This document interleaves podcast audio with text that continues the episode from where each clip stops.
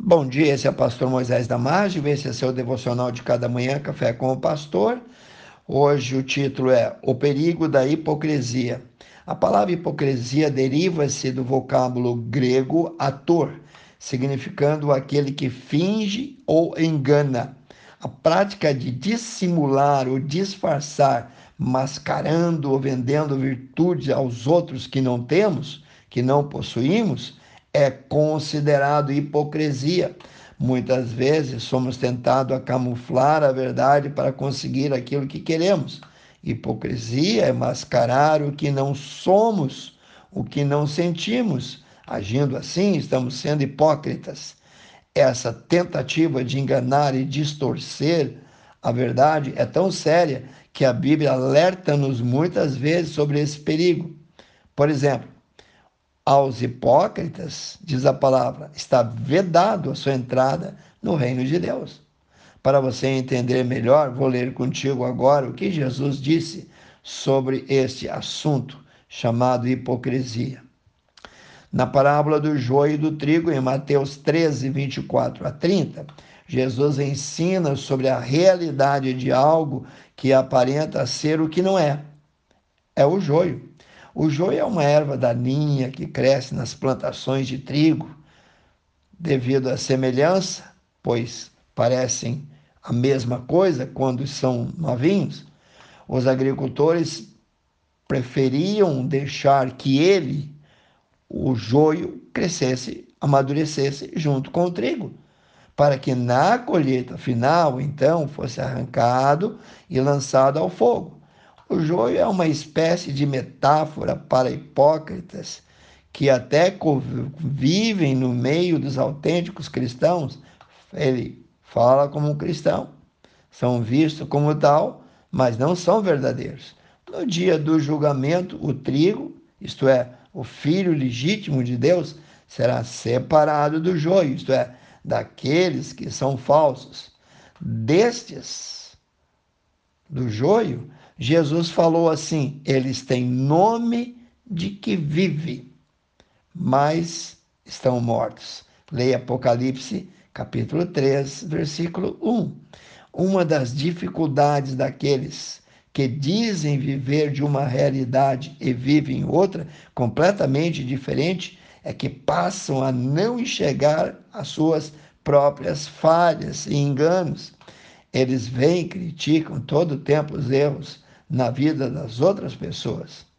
Com uma visão miúpe, distorcida, eles veem o que os outros fazem de mal, mas nunca conseguem reconhecer que eles próprios precisam ser urgentemente corrigidos.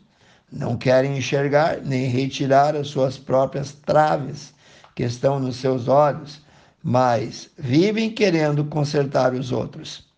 Os hipócritas também desconfiam de tudo e de todos. Na verdade, agem fingindo ser o que não são, porque eles próprios são capazes de fazer todo o mal que sugerem que os outros estão fazendo a eles.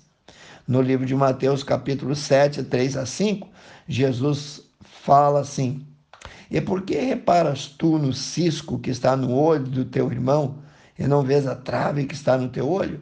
Ou como dirás a teu irmão: Deixa-me tirar o cisco do teu olho, estando uma trave no teu? Hipócrita, tira primeiro a trave do teu olho, então cuidarás em tirar o cisco do olho do teu irmão. A Bíblia alerta para o descrédito ou a má fama que o hipócrita acredita para si quando é reconhecida sua própria hipocrisia pelos demais. É comum as pessoas à sua volta se afastarem, mesmo os amigos e colegas chegados sabem que eles não podem confiar numa pessoa assim, que age com hipocrisia. Jesus alertou também os seus discípulos sobre o fermento dos fariseus. Aqui, o fermento dos fariseus é a hipocrisia, que, sendo aparentemente inofensiva, causa um grande e crescente mal.